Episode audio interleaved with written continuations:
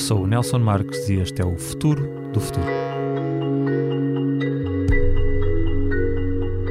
O meu convidado de hoje foi deputado à Assembleia da República na bancada do CDS e foi também secretário de Estado do Turismo. Hoje é advogado, vereador na Câmara Municipal da Covilhã e ainda administrador não executivo da Galp. Está aqui hoje para falar comigo sobre o seu primeiro livro, A Grande Escolha. Mundo global ou países fechados, é essa a reflexão que nos propõe. Vamos falar do futuro da economia de mercado e do futuro da democracia. Olá, Adolfo Mesquita Nunes, bem-vindo. Olá, obrigado pelo convite. O futuro do futuro tem o patrocínio da Huawei. Huawei, 20 anos a ligar a Europa. No livro, o Adolfo faz uma, uma defesa apaixonada das virtudes do mundo global, do mundo sem fronteiras, que diz ser o maior instrumento de progresso da, da história. Mas ao mesmo tempo reconhece que existem gerações que nos últimos 20 anos viveram três crises, viram a sua vida estagnar, não conseguem pôr em prática os projetos de vida que tinham imaginado e sentem, no fundo, que não têm grande futuro. Sentem-se defraudados pelos políticos e sentem que o sistema económico no qual vivemos, a globalização de que fala no, no seu livro, lhes, lhes falhou. O, o Adolfo não, não nega no livro que existem razões para, para este sentimento. O, o mundo global está a deixar muita gente para trás?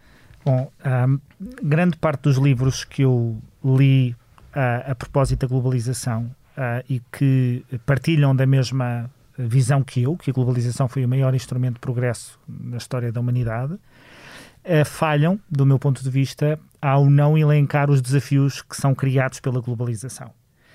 E, portanto, eu neste livro procurei, nos dois primeiros capítulos, dizer exatamente isso. É o maior instrumento de progresso da história da humanidade e tentei demonstrá-lo, remetendo depois para esses outros livros que de forma mais completa o demonstram, e depois dizer eh, a verdade é que, sobretudo, as novas gerações e as classes médias ocidentais têm desafios muito próprios. E aquilo que procurei dizer é que a grande parte desses desafios não são resolvidos com desglobalização só serão ainda mais. Eh, enfim, o, o, os problemas serão ainda mais agravados se nós desglobalizarmos. E sim, isso parte do reconhecimento que se nós não fizermos reformas, se nós não mudarmos coisas, há gente que fica para trás. Há muita gente que pode ficar para trás. E não nos pode servir de consolo que noutro sistema eh, ficasse ainda mais, não é? Portanto, eu acho que do ponto de vista comparativo a globalização é sempre preferível a qualquer outro sistema, do ponto de vista comparativo, mas isso não nos pode satisfazer. Temos, de facto, desafios grandes para, para vencer. Falei da, da, da, questão das gerações mais, mais jovens.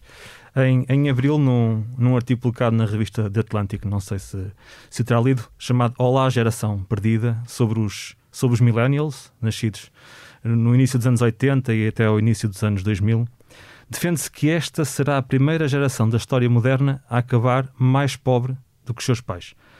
Apesar de todos os avanços em tantos domínios que, que o Adolfo vai elencando no, no, no livro, a realidade atual não parece animadora, sobretudo para as gerações mais, mais jovens. Bom, eu não sei se estou incluído nessa geração, porque eu nasci em 1977, mas se não estou. Está estou na quase. fronteira. Se não estou, estou quase. Ora, eu não sei se é possível dizer uma coisa dessas, de que nós estamos a, vamos viver pior do que os nossos pais. A minha mãe não tinha os mesmos direitos reprodutivos que hoje as mulheres têm, não tinha os mesmos métodos anticoncepcionais.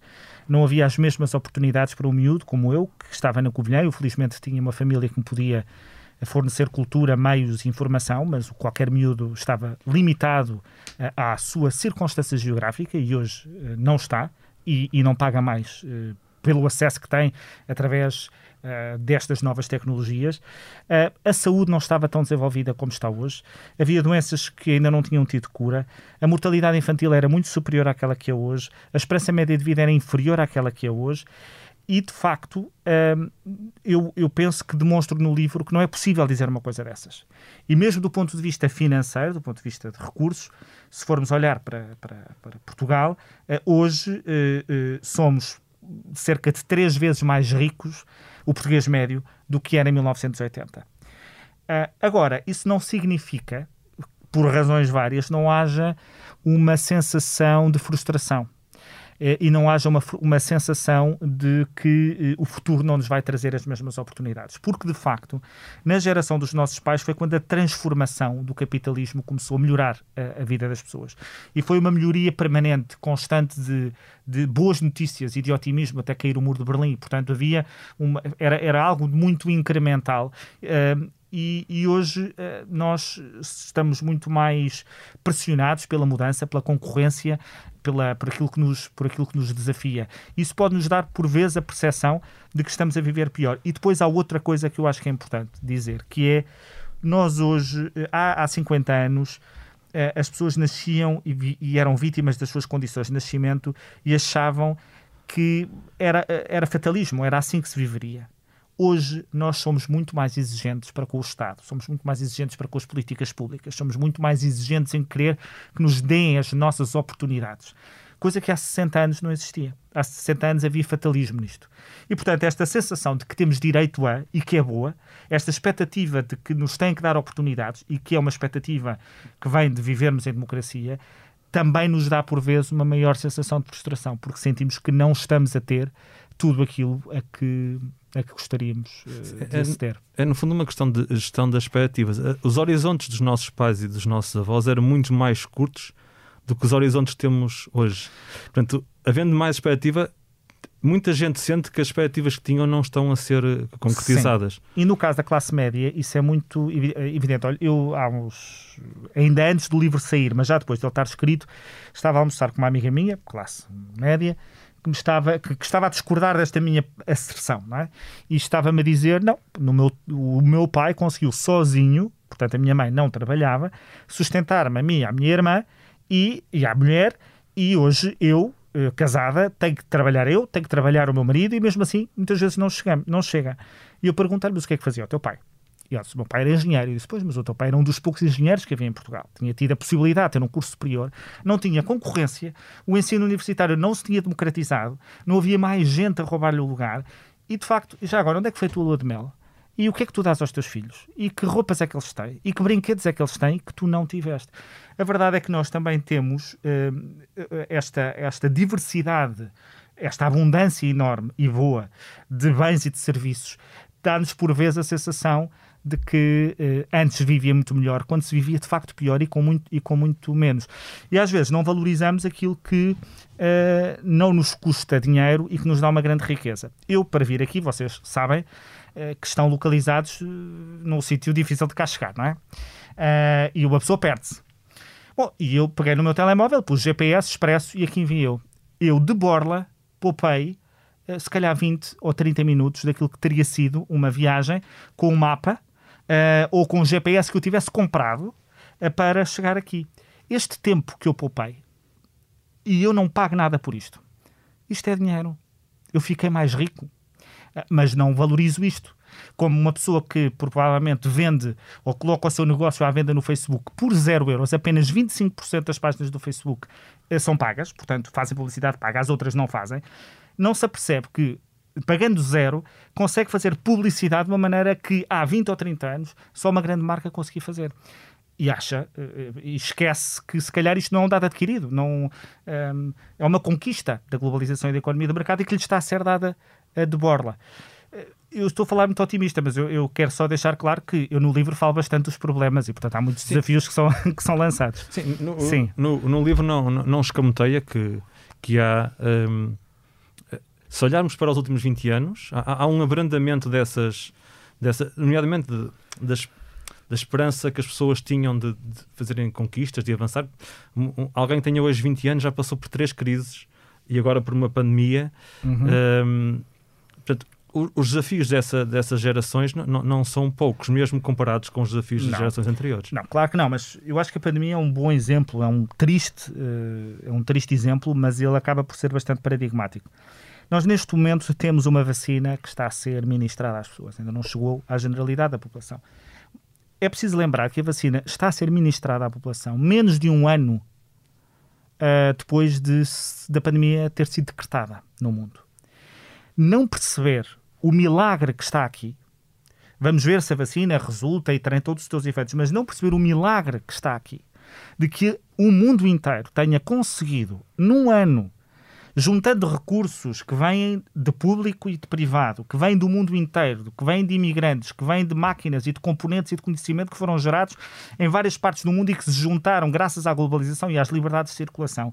Não perceber que se esta pandemia nos tivesse acontecido há 50 anos, teria sido muito mais mortal é não perceber uh, as vantagens do, do, do, mundo global. Portanto, eu percebo que o contrafactual é, é, um bocado complicado, não é? Dizer o que teria sido isto se tivéssemos vivido no outro mundo, mas a verdade é que as outras pandemias estão aí para mostrar como foram. Uh, é verdade que podiam ter demorado mais tempo a chegar, porque as pessoas não se deslocavam tanto, mas uma vez chegando, e elas chegavam, o seu potencial de devastação um, era muito maior, o que não minimiza a devastação que estamos a viver, uh, que estamos a viver agora. Também só chamar a atenção para, um, uma coisa: o livro uh, não é sobre Portugal, embora vá chamando a atenção para exemplos portugueses. É sobre o mundo e, sobretudo, sobre os países chamados desenvolvidos, que é aquele que, que dizem que às vezes ficou a partir com a globalização. Um, e, portanto, depois, cada país, graças às suas más políticas ou boas políticas, aproveita ou desaproveita as oportunidades de globalização. Portanto, há países, que é o caso de Portugal, que sistematicamente tiveram más políticas e, portanto, comparando com países como a Estónia ou com países como os países escandinavos, não aproveitou da mesma maneira e, portanto, não tem, eh, as suas novas gerações não têm provavelmente o mesmo ganho de causa que uma geração eh, na Escandinávia ou, ou na Estónia, que é um exemplo, ou na Irlanda, que são vários exemplos que eu vou dando, que eu vou dando no livro. Uma das coisas que, que a pandemia põe foi muito evidente é a necessidade de termos bons políticos e políticos que tomam decisões uh, responsáveis. Uma das consequências da frustração das, das pessoas é, é um certo, até acentuado, descrédito na classe política e nas instituições. A maior parte das pessoas concordará que nós precisamos de, de políticos melhores, mas uh, raramente se tomam boas decisões em momentos de, de desespero. Basta ver a, a ascensão do populismo em, em muitas geografias. O que é que há de tão sedutor no canto da, da sereia populista? Isso poderia ser um outro livro que eu poderia escrever a seguir a esse. Um, eu gosto muito de falar de, uma, de um ponto que poucas vezes vejo tratado, que é, é nós somos uma sociedade e, uma, e as novas gerações são profundamente impacientes. Porquê? Porque as novas tecnologias permitiram encurtar o tempo de tudo e de todos, ou de quase todos os nossos problemas. É muito engraçado, a maior parte das gerações mais novas não saberá o que é estar louco à espera que um filme estreie em Portugal, porque hoje as plataformas de streaming fazem, permitem estreias mundiais, nós não temos que esperar, não temos que esperar, nós passamos à frente na televisão, nós já não temos que estar. Um, eh, hoje o, o computador permite-nos celebrar contratos em, em, em segundos, em minutos, coisas que demoravam meses, semanas a planear. E, portanto, o nosso, a nossa predisposição para esperar é muito, muito menor. Ora, a democracia e a política vivem de espera e vivem de tempo. Porquê? Porque há procedimentos que é preciso seguir, há acordos a que é preciso chegar, há negociações que é preciso fazer. E, por vezes, os problemas são muito mais complexos do que parecem e implicam tempo de reflexão. Isto está a gerar uma impaciência das pessoas com a democracia porque há um bocadinho o pressuposto de que os problemas não são resolvidos porque os políticos não querem, ou porque o sistema ou a elite está programada e, plane... e projetada para não resolver o problema das pessoas. Portanto, junte a um, uma, uma sensação de impaciência uh, com o aparecimento de forças políticas que não são só as populistas, eu uh, chamo, há, houve um protopopulismo antes deste, que começou a prometer soluções fáceis e rápidas para problemas muito complexos. E, portanto, ainda vem a acicatar mais este espírito e esta sensação de, uh, de impaciência. E, portanto, uh, aquilo que é mais sedutor, ou começa por ser sedutor, é aparecerem políticos que dizem que resolvem tudo com muita facilidade. E como não é possível fazê-lo, normalmente têm de criar uma espécie de votos expiatórios, que é aquilo que é o tal problema que, se fosse removido, tudo viveria e tudo se resolveria. E, portanto, aí há desde uh, os capitalistas, a elite banca uh, banqueira, os judeus, uh, os ciganos, os, os LGBT, o marxismo cultural, o que quer que seja. e, portanto, começam a dirigir o discurso e a conversa para, para esse tal problema que, uma vez eliminado, resolve todos os outros. E, como sabemos, isso, isso é. Um, enfim, é falso. E, portanto, há este poder sedutor e é o poder sedutor de quem não tem histórico, não é? Uh, porque os partidos do sistema têm histórico, têm defeitos, têm problemas, têm, têm casos de corrupção, têm. Ora bem, uh, e aparece, num momento de crise, quando aparece alguém que não tem histórico nenhum, ainda vem mais com a ideia regeneradora. Este senhor não tem, ou esta senhora, não tem qualquer, não tem qualquer passado. E isto, de facto, é, enfim, está a criar-se um caldo que é, uh, que é problemático. Mas a maior é? parte desses, desses líderes são inimigos da, da globalização que, que o Adolfo de, defende. É verdade. Muitos eu, deles têm, querem impor fronteiras e, e erguer muros. Eu, eu digo no livro que uh, a, a globalização é um pouco inimiga do populismo, porque, o, porque a globalização presume liberdades de circulação, presume que empresas ou pessoas estrangeiras podem estar aqui no mesmo sítio que nós, com os mesmos direitos e com os mesmos deveres que nós. E, portanto, implica cosmopolitismo, implica tolerância uh, ao outro e àquilo que é diferente. Depois tem muitos defeitos, mas estas, estas qualidades têm. Um, e, e os populistas não gostam disto. Os populistas, de facto, preferem uh, fechar uh, e, e, criar fronteiras, preservar-nos e proteger-nos daquilo que nos possa, daquilo que nos possa perturbar. Mas aquilo que os populistas estão a fazer também, as redes sociais ajudam, um, é aquilo que eu chamo de polarização negativa. Isto é, um, é procurar dividir a sociedade e dividi-la uh, de forma a que ela se odeie entre si. É?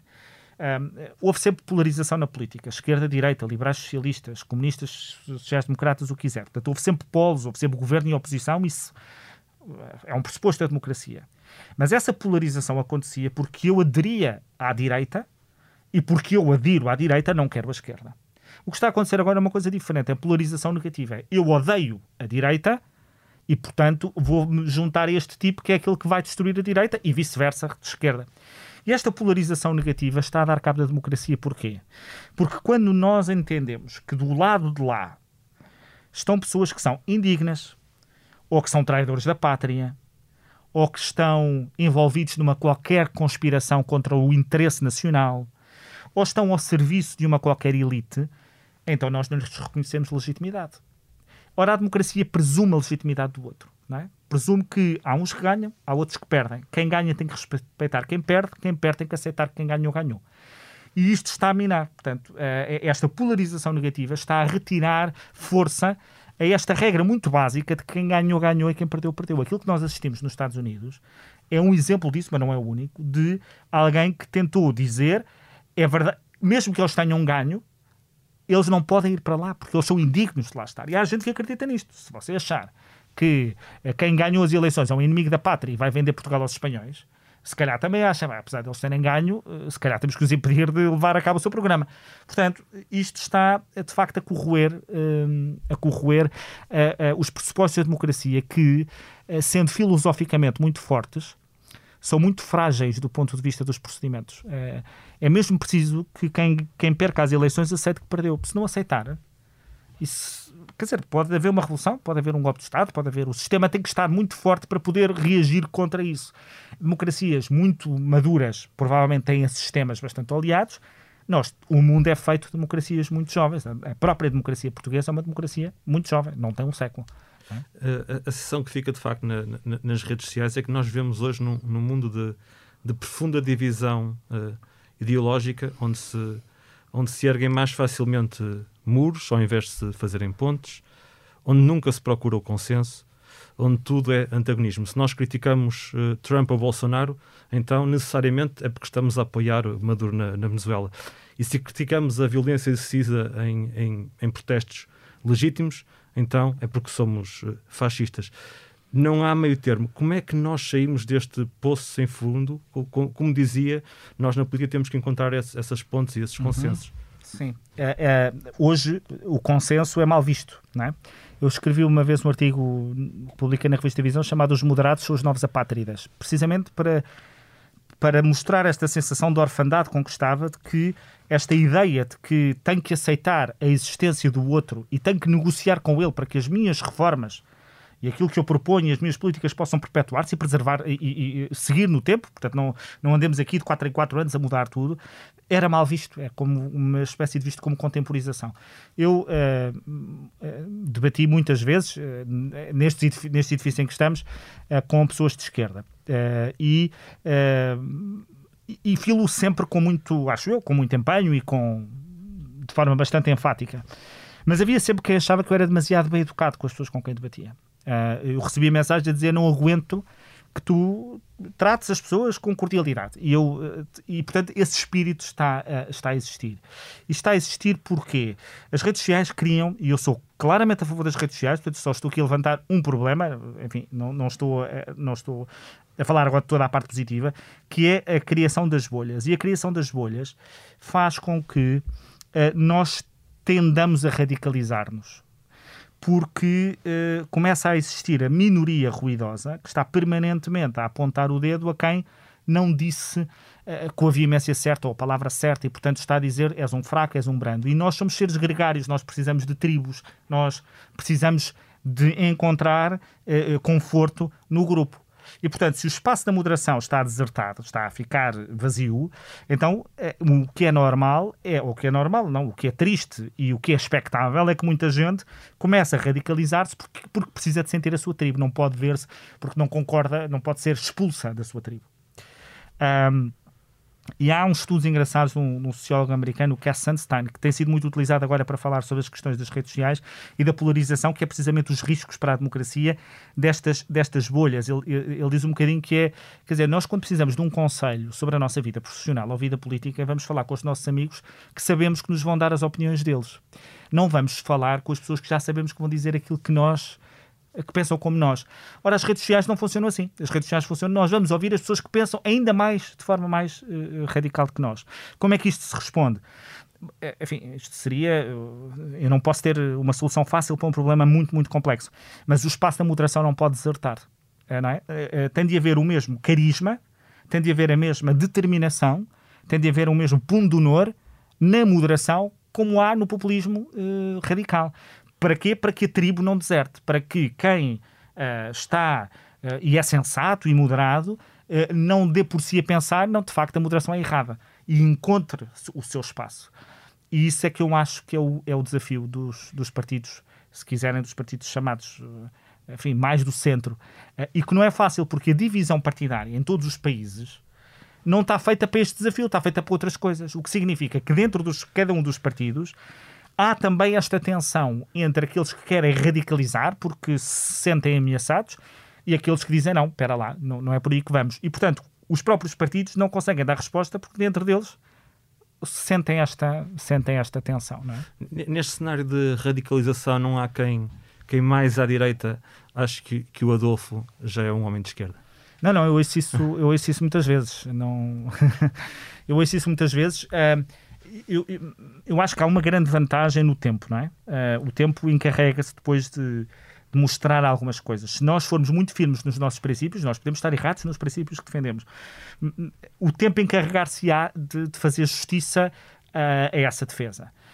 Um, e, e, portanto, eu espero que o tempo passe para, para mostrar. Eu estou, acho eu, onde sempre estive, na defesa da liberdade e da igualdade. Cidadãos livres e iguais. E, e não concedo nada a qualquer uh, degradação da democracia liberal. Em nada. Não concedo mesmo nada. E, portanto, como não concedo mesmo nada, faz com que eu estava habituado a que os problemas existissem em Portugal essencialmente à esquerda, e, portanto, eu só era visto a criticar a esquerda, porque do meu campo político isso não existia, ou se existia estava profundamente eh, enfim, apagado, subterrâneo, e agora não. Ou, e, o, e no resto do mundo também, não é? Nós, nós estávamos muito mais habituados às ditaduras comunistas, uh, aos regimes torcionários de esquerda. E, portanto, para uma pessoa de direita era muito fácil falar de política internacional, porque quase todos os casos de ditaduras que, enfim, que vinham à baila, depois havia a ditadura chilena, é verdade, de, de direita, e outras ditaduras de direita, mas por norma, e portanto uma pessoa direita estava completamente à vontade para falar disso. Quando começam a aparecer eh, degradações de regimes democráticos ou autoritarismos à direita, em que nós também temos que dizer, mas espera lá, deste lado também há, e só à direita é que se pode fazer esse combate. As pessoas de direita é que fazem melhor o combate ao autoritarismo de direita do que pessoas de esquerda. e isso é uma, um encargo que as pessoas de direita, acho eu, têm, uh, faz com que muita gente diga, então, mas este tipo está a criticar agora pessoas de direita, eu prefiro ao a Son of a Bitch, não é? Como se costuma, como se costuma dizer, mas eu, para mim, não há esse Son of a Bitch do ponto de vista teórico. Eu depois, se estiver a celebrar, ou se estivermos perante uma guerra e tiver que fazer pactos com outros países, em realpolitik, ou se estiver uh, num, em questões de sobrevivência económica de um país e tiver que fazer pactos, podemos discutir a realpolitik. Agora, enquanto analista e enquanto uh, uh, pessoa que olha para a realidade, eu não preciso estar com essas considerações relativamente à, àquilo que veja acontecer. E, esse, e, e assinei um manifesto a, clareza que defendemos, era o título, muito a seguir, muito a propósito da eleição de Donald Trump, eh, ou da, ou da, não, eleição, da não reeleição de Donald Trump, e levámos com muitas críticas, de facto, eh, muitas delas pessoais. Parecia uma coisa de extrema-esquerda. A extrema-esquerda que normalmente uh, segmentava e, e, as pessoas e, e, fazia acusações pessoais. Eu ouvi muitas acusações pessoais. Mas eu acho que o manifesto envelheceu bem como o vinho do Porto, porque aquilo que aconteceu no Capitólio veio mostrar que, de facto, o alerta que estávamos a fazer relativamente. Uh, vou usar agora um pleonasmo. A relativização que tanta gente estava a fazer daquilo que Donald Trump era não ia ter bons resultados. E acho eu que se comprovou. Ficou evidente. Enfim, há uns ainda da teoria da conspiração, que acham que foi tudo fabricado pela esquerda e que não é não sei o quê, mas enfim, é o que é. Mas acho que ficou evidente que pelo menos tínhamos ali um problema. Houve ali uma tentativa de contornar resultados eleitorais. Houve uma tentativa de, pela força uh, popular, uh, contornar resultados eleitorais e isso é preocupante. Em qualquer, se fosse na Venezuela, estava tudo aos berros. E com, e com muita razão, aliás. Não é? E não passamos de, de, de, um cenário em que se debatia em que se debatia política e diferenças uh, políticas, diferentes visões de, de Estado, para um cenário hoje em que em Portugal e, e no mundo se, se debatem valores que nós dávamos como, como adquiridos e fundamentais, estabelecidos nas constituições, nos direitos humanos. O debate hoje não é muito mais sobre, sobre valores do que, do que um debate político. Como eu disse há pouco, nós estávamos habituados a esta polarização positiva. Não é? As pessoas agregavam-se em função de programas políticos de que gostavam. E o choque e o conflito e o antagonismo era de ideias. Eu defendo público, tu defendes privado, não concordamos e chocamos aqui. E o debate era feito aqui. A polarização agora é negativa. Portanto, o que é que a polarização significa? Significa que o lado lá é desqualificado, eu odeio o outro. E, portanto, aquilo que se discute é a moral. É a superioridade moral de um lado sobre a superioridade moral do outro. E então a política passa a ser feita de emoções e de razões, e, e não de razões. Ora bem, eu com a razão eu consigo chegar a consenso e a acordo perante os mesmos factos. Nós podemos pensar de coisas diferentes, mas os factos são os mesmos e nós podemos. Ora, quando não, é, não discutimos sequer factos e estamos a discutir o meu sentimento é mais justo e mais legítimo que o teu, o meu, uh, a minha moral é maior que a tua, então não há forma de, concessão e não há acordo. E, portanto, as discussões começam a, ir para aí, na desqualificação do outro e, claro, e depois uh, colocamos em causa esses valores da democracia precisamente porque ela presume o outro Presumo mesmo. Presumo outro que pensa de forma diferente de nós. É esse o segredo. Uh, ou é esse o, um dos pressupostos essenciais. Isso é, de facto, assustador. É que depois acaba a decência na política. Quer dizer assim, bom, se o lado lá uh, quer acabar com o meu modo de vida, que é aquilo que tanto à direita se diz, dizendo que vem o marxismo cultural, como à esquerda se diz que os conservadores vêm dar cabo de tudo, então é legítimo atacá-los com todas as armas que nós tivermos e, portanto, deixam de ser as armas do argumento e da discussão, mas é da desqualificação pessoal e, e a decência acaba. E aquilo que se vê muitas vezes no debate é, é a mentira, é, é, é o ataque pessoal, é a difamação. Uh, foi muito, é muito interessante ver que uh, a forma como Donald Trump, por exemplo, foi uh, começando a, a, distribuir epítetos aos seus antigos aliados e dizendo que eles eram culpados de tudo e mais alguma coisa. Quer dizer, eram pessoas que estavam com ele há, há 15 dias. Agora, parece-me importante dizer o seguinte. Isto vem de trás, vem do protopopulismo, como eu lhe disse. Uh, eu vou dar um exemplo. Houve um partido em Portugal, uh, no tempo da Troika, que fez um cartaz a dizer, na prática, que Pedro Passos Coelho estava a servir os interesses da Alemanha e não os interesses de Portugal escarrapachado isto. Isto é populismo. Isto é a desqualificação de um adversário político, que era Pedro Passos Coelho, dizendo Não que ele estava a fazer errado, políticas erradas, com más consequências, mas as políticas dele não eram a visão dele para o país, erradíssima, eventualmente, mas eram as visões de um Estado estrangeiro. E, portanto, isto é populismo. Está a falar de partido? No caso, era o Bloco de Esquerda. Não é? Eh, eh, e, portanto, esta desqualificação moral começou antes do populismo puro e duro que se, que se vê aí. Por, e por, por populismo, talvez seja bom, pelo menos, usar aqui uma, uma definição, eu uso de antipluralista, não é? Portanto, os populistas são aqueles que acham que uh, só há uma razão, ela é facílima de entender, ela é sensatíssima, portanto, é tudo facílimo de resolver, e, portanto, quem não pensa da mesma maneira é porque está envolvido numa qualquer eh, conspiração, corrupção, defende interesses que não são os interesses do país.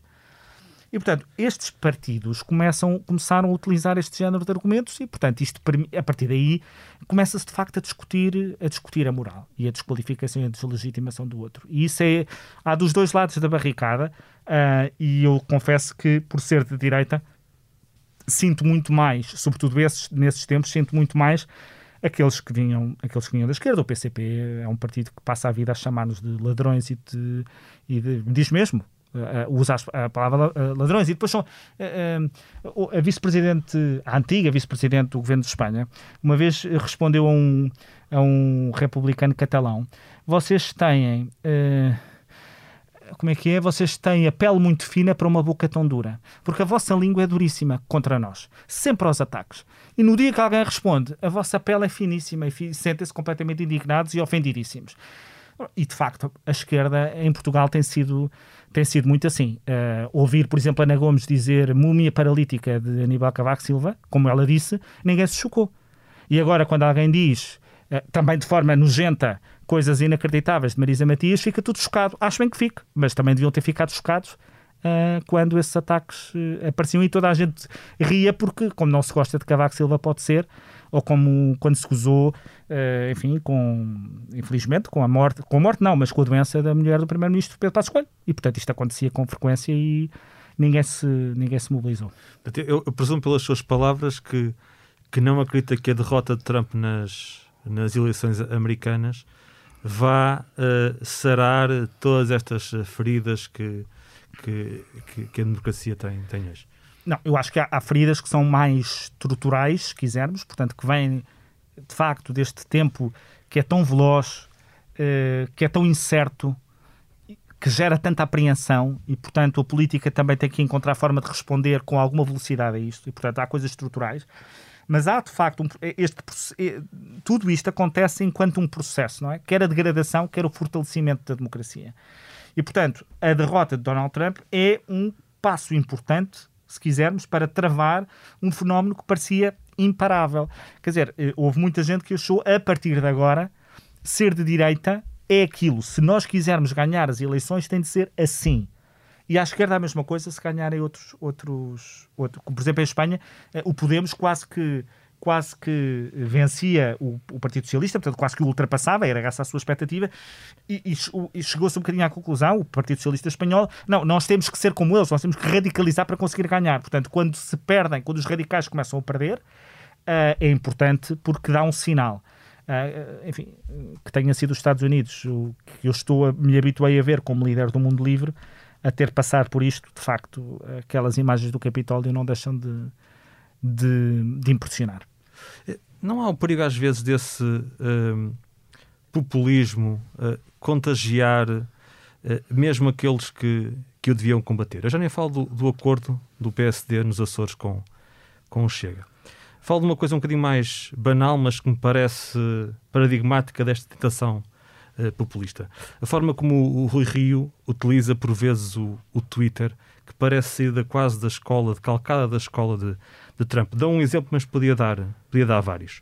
A propósito de uma sondagem do Expresso, que dava o PS a subir nas intenções de voto, escreveu Rui Rio no Twitter, ironizando com a morte do cidadão ucraniano no aeroporto. Mais uma morte no aeroporto e a coisa vai à maioria absoluta. Força nisso. Não há aqui a procura uh, de uma fórmula que parece resultar ne, noutros pontos do globo. Enfim, e não quero fazer comparações porque acho que as comparações não são justas com qualquer outro líder, mas esse género de esse género de, de, de tweets e esse género de formulações é a procura de um estilo mas que não seja na bolha das redes sociais, mesmo que não seja depois acompanhado no dia a dia, para ver se resulta, e, e, cá estaremos para ver se resulta ou não, não é? Eh, como digo, eh, o êxito, eh, eu acho que Espanha é um ótimo exemplo, eu, talvez porque vivi a minha vida, to a vida toda, não, a minha vida até visto estar para Lisboa, perto da fronteira e não havia enfim, coisas que os mais novos não sabem, mas eu nem RTP2 tinha na Covilhã, só tínhamos RTP1 e tínhamos a televisão espanhola. E portanto eu sou, vejo muita empresa espanhola diariamente, consumo desde então. E houve um momento em que os dois partidos, o PP e o PSOE, parecia que iam, que iam sussurrar perante os dois partidos, um populista, o outro não tanto, e que, e que a cena política, que aqueles dois partidos estavam condenados a, a morrer.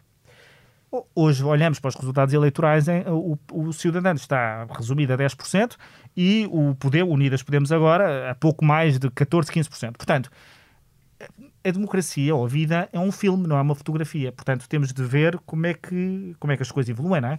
Uh, eu, e por isso é que é importante que aquilo que se passou com Donald Trump possa, eh, possa ser um sinal de que, mesmo quando se consegue ganhar assim, provavelmente não se consegue perpetuar. Agora, não tínhamos ilusões. Um, a derrota de Trump deve-se muito mais àquilo que à sua reação à pandemia, do que à situação económica uh, do, dos Estados Unidos, que estava bastante favorável. Agora, isto também não é menorizar a questão, porque a forma como ele lidou com a pandemia é Trump 100%, não é? Portanto, é, é, é aquilo que ele é. Uh, mas, mas a pandemia teve um papel muito importante e provavelmente se não tivesse sido ela, não estaríamos a ter aqui esta, esta discussão. Portanto, às vezes são acasos ou são uh, momentos na história que não são controláveis ou que não são e, e que ditam provocam, uh, e que provocam mudanças. Sim. Nesse, nesse filme que, que falava a personagem André Ventura pode ser uma ameaça à democracia liberal em que acredita?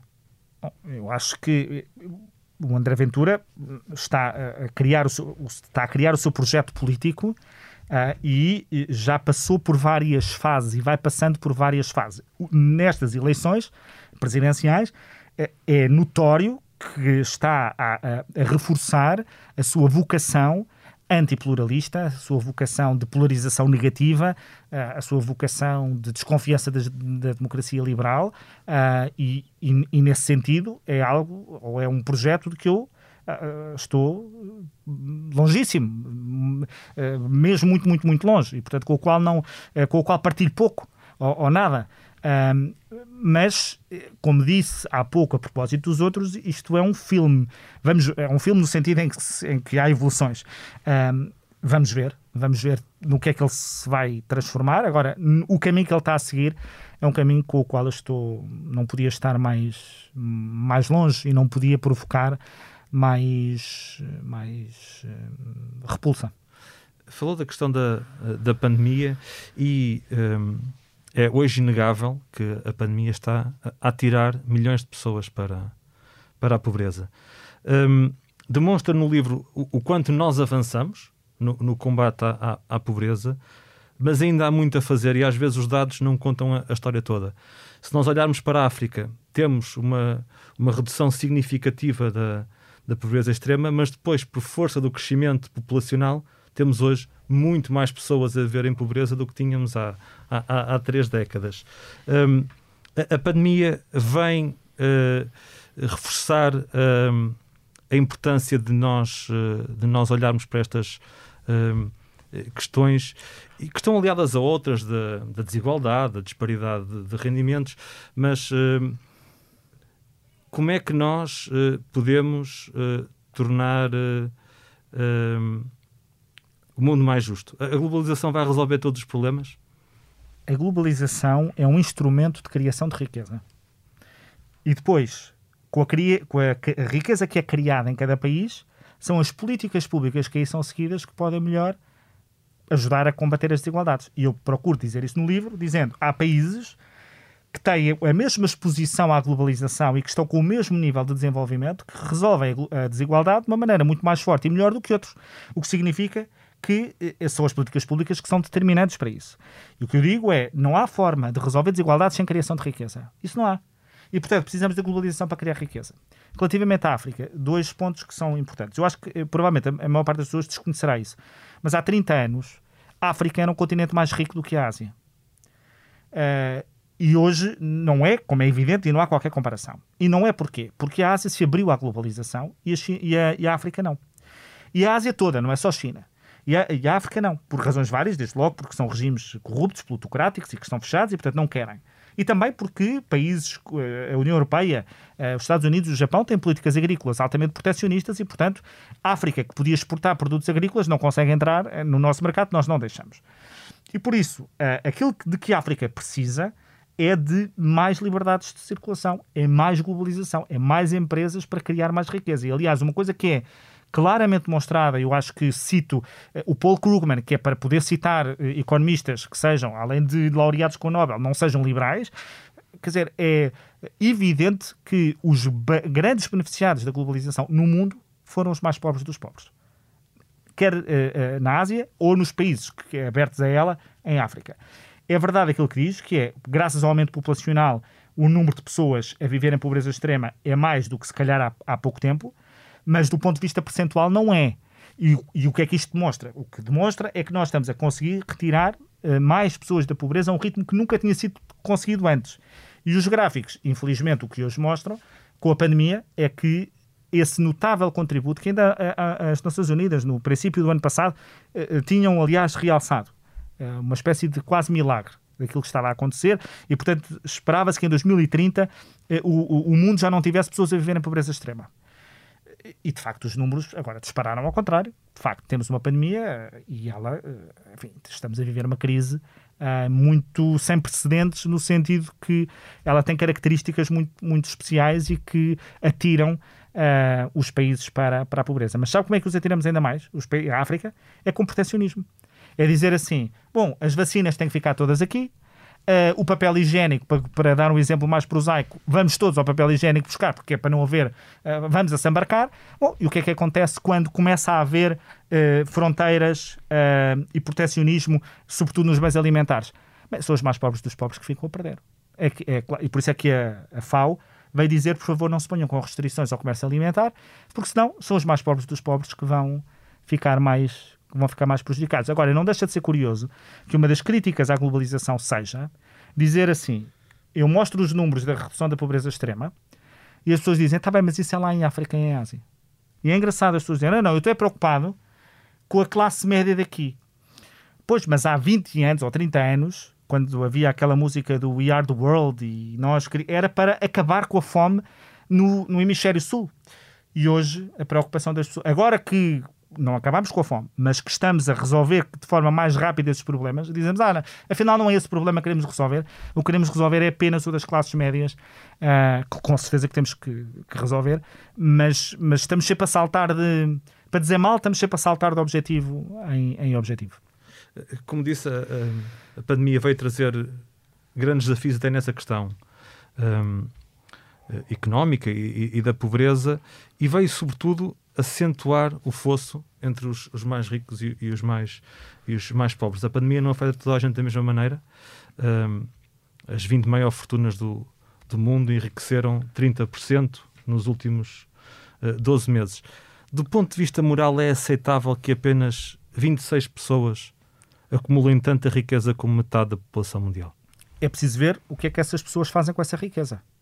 Se aquilo que essas pessoas fizeram foi criar emprego para não sei quantas milhões, uh, e pôr uh, inovações que nós beneficiamos. Vou dar um exemplo dos eletrodomésticos. Um eletrodoméstico hoje, uma torradeira, pode ser comprada numa grande superfície por 15 euros. Porquê? Porque alguém a fabricou, alguém a massificou e ela hoje, que era um bem de luxo há 50 anos, hoje é uma coisa muito corriqueira. Portanto, nós precisamos que haja quem invista, quem eh, trabalhe, quem eh, inove quem cria e muitos desses são esses empresários. E, portanto, não é questão de ser moral ou não moral, é quando se faz essa divisão, para já, eu precisava de saber de onde é que ela vem.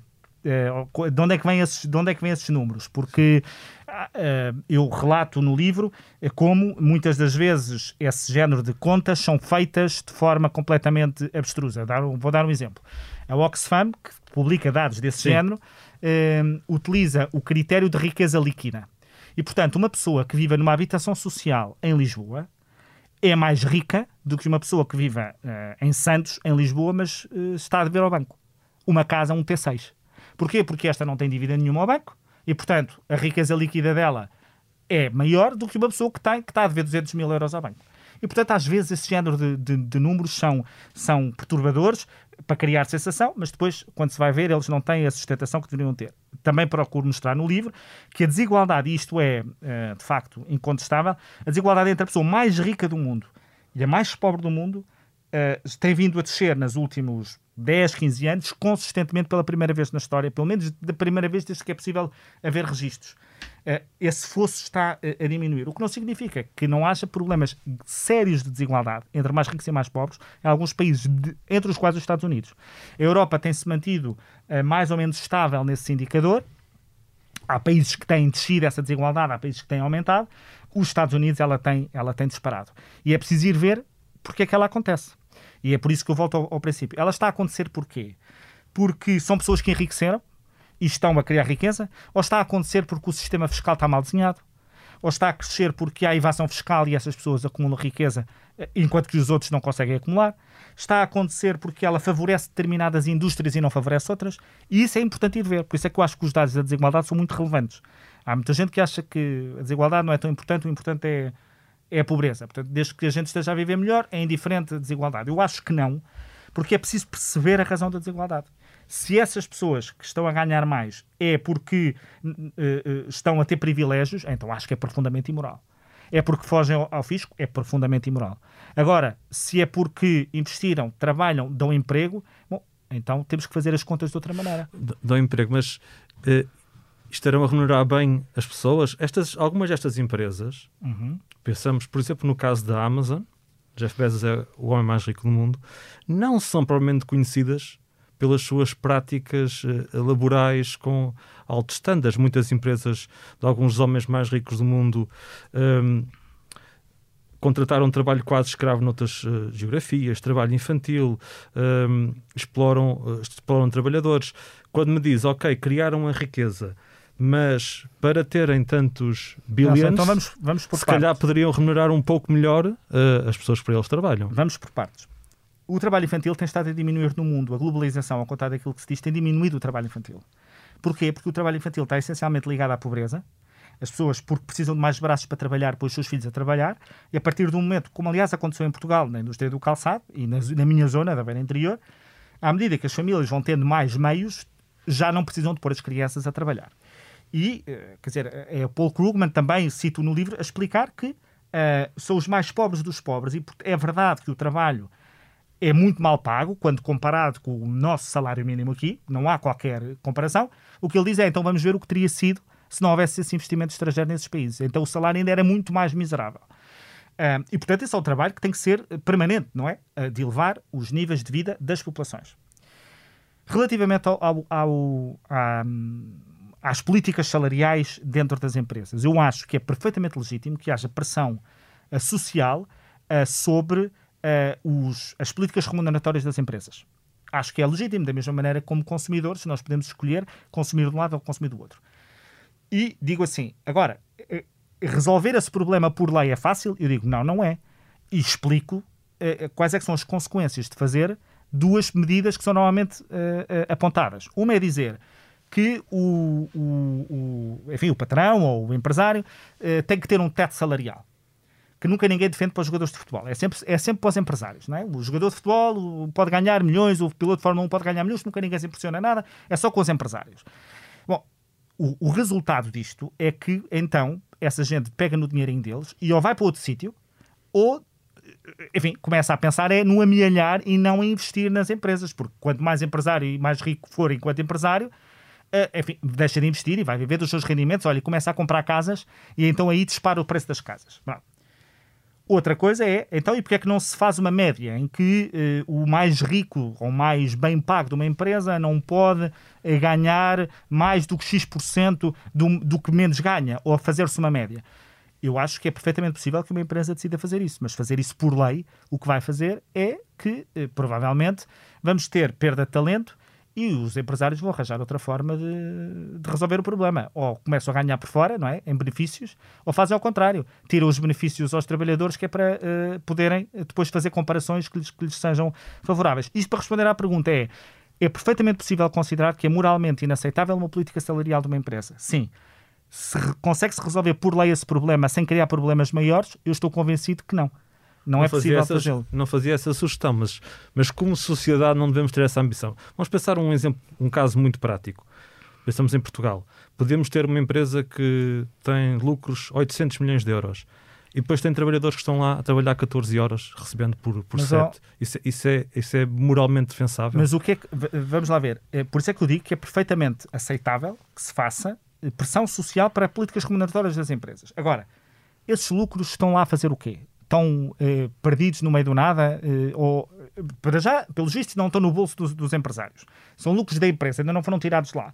Vão ser reinvestidos? É porque provavelmente vão ser reinvestidos. Se calhar há um projeto para daqui a quatro anos abrir uma nova fábrica, uma nova indústria, um, estão, vão ser investidos num, num, num, programa de inovação. Nós não sabemos. Por isso é que eu também digo, essa ideia de que eh, lucro é mau, e que há o cartaz do Bloco de Esquerda que diz que quem tem lucros não pode despedir, que é um bocadinho esta ideia de que as empresas que estão bem não se podem reorganizar num momento de crise. Fica otimamente no papel, eu percebo. Há ótimas medidas que ficam muito bem no papel. E o, e o, que é pior é que as pessoas que vão ficar prejudicadas por essas medidas nunca vão saber que foi por causa daquela medida. Vão sempre achar que foi o mercado que não funcionou, mas muitas das vezes é o mercado a ajustar-se às propostas que fazem, que fazem pouco sentido. E então, no livro, tenho um capítulo só sobre salários. Uh, o que é que é preciso fazer para uh, melhorar os nossos salários? Bom, numa indústria tão competitiva, ou numa economia tão competitiva, é preciso garantir que nós temos pessoas qualificadas e requalificadas ao longo da sua vida para poderem ter o trabalho que vai dar dinheiro. Que são nas novas tecnologias, na economia digital, não necessariamente só números e computadores, mas na tecnologia e na economia digital aplicada às indústrias de sempre. E nós precisamos ter formação para isso. As pessoas temos de formar os alunos para isso e temos de ter programas de requalificação das pessoas que estão, na, que estão a trabalhar. Caso contrário, vamos ter um problema salarial. Os salários estão a aumentar, mas, mas não estão a aumentar tão depressa como, como estavam antes. Portanto, uh, de facto, precisamos disso, como se calhar precisamos de uma, uma, uma política ou um enquadramento laboral melhor, porque o enquadramento laboral em Portugal o que está a fazer é criar um mercado altamente segmentado. Mercado protegido, pessoas que têm a sua situação laboral protegida, e os precários, que estão é, vivem numa situação de precariedade eh, permanente e vivem muitas vezes porque o mercado de trabalho está segmentado e não deixa entrar. É uma barreira à entrada. Eu, eu falava, neste caso, de um, algo muito particular, que destas grandes fortunas, no caso, eu estava a falar em três dezenas de, de, de pessoas. Há pouco falava-me do ficar bem no papel. Um, esse dinheiro dessas grandes fortunas não é todo reinvestido. Aliás, grande parte dele, muitas vezes, agora o ficar bem no papel é uh, aproveitar para distribuir isso através das suas fundações, para ajudar em várias geografias, o que é uh, meritório. Mas também poderiam fazê-lo através de injetando nas, nas pessoas, na, na economia, uh, aumentando o. Mas, oh, não, por exemplo. Um eu dou esse exemplo também no livro. Eu te falo muito do livro que é para ver se as pessoas vão comprar e se eu claro, próprio, não, e se eu próprio ganho alguma coisa. Não muito, mas não, se ganho alguma e coisa. Vale, e, vale a pena, e vale a pena ser. Não, eu dou esse exemplo no livro. Um, os ricos que compram carros de luxo. Isto é imoral para muita gente. Que um carro custe, sei lá, não faço ideia quanto é que custa um carro de luxo, eu não ligo a carros, mas uh, custa não sei quantas vezes o salário mínimo. Bom, mas quando um rico compra um carro de luxo, ele está do dinheiro dele está a sair dinheiro para os operários que estão na linha de, de, montagem do carro, os publicitários que publicitam o carro, a loja de pneus, a, pneumática, etc. Se nós queremos tirar dinheiro aos ricos, é pô-los a gastar dinheiro. Isso é que nós temos que fazer. É a forma de expoliar os ricos do dinheiro e, ao mesmo tempo, pôr a economia a funcionar. É, Mas não e... podem gastá-lo dentro de portas, nos milhares de trabalhadores que empregam? Bom, mas... E não digo todo, não digo para eles mas, passarem a, não mas podem continuar assim, a ter dentro de portas. Agora não estou a perceber. Eles podem continuar a ter todos os, quando falamos da fortuna do Jeff Bezos, sim, não é? Que com o seu divórcio tornou a sua mulher uma das mulheres mais eh, ricas do, do mundo, portanto, eh, dá para ver a dimensão da, da, da, da fortuna dele. Ele pode continuar a ter os aviões particulares, ninguém, os carros todos, ninguém, mas provavelmente tem margem para. Eu não sei o que é que ele faz com o dinheiro, sinceramente, sim, sim, e, portanto, nem, nem, e, portanto eu não posso estar a, a, fazer grandes comentários. Sim. Mas muitas das vezes essa fortuna é, é fortuna calculada, calculada, ao dia de hoje. Amanhã a Amazon é o caso, não é? A Amazon Sim. comete um erro brutal ou aparece um concorrente e depois ninguém vai ter pena do senhor que perdeu não sei quantos milhões e não, eh, ou seja, há uma parte, eh, também explico isso no livro, é porque é que os empresários ganham mais. Porque há muito do risco do negócio e muito do que está a ser investido que é deles. Agora, e isto é que eu quero ser claro para quem esteja a ouvir lá em casa e seja mais de esquerda. Da medida só, da medida. Esquerda, é, é preciso ver se esta riqueza é criada legitimamente ou mais do que legitimamente, é criada porque o sistema está a funcionar normalmente, ou se é criada porque há uh, um mau desenho uh, do, do, sistema que permita que uh, pessoas tenham situações de privilégio. Por isso é que eu acho que é preciso olhar, e falo disso no livro também, para a questão dos monopólios digitais, porque é preciso ver de que forma é que eles são prejudiciais, porque um monopólio pode ser uma situação de privilégio, pode estar gente a enriquecer à conta de uma regra ou de, uma, de um mau desenho de políticas concorrenciais. E, portanto, aí dou razão, é preciso ir ver. Um, agora, é preciso é, é, é ter alguma. Uh, enfim, eu percebo a questão e, e, e, não, não, não fujo dela, da, da, imoralidade de alguns, de alguns salários, mas uma coisa é a imoralidade, outra coisa é conseguirmos resolver essa imoralidade através de regras ou de normas que acabam por ter um efeito eh, devastador.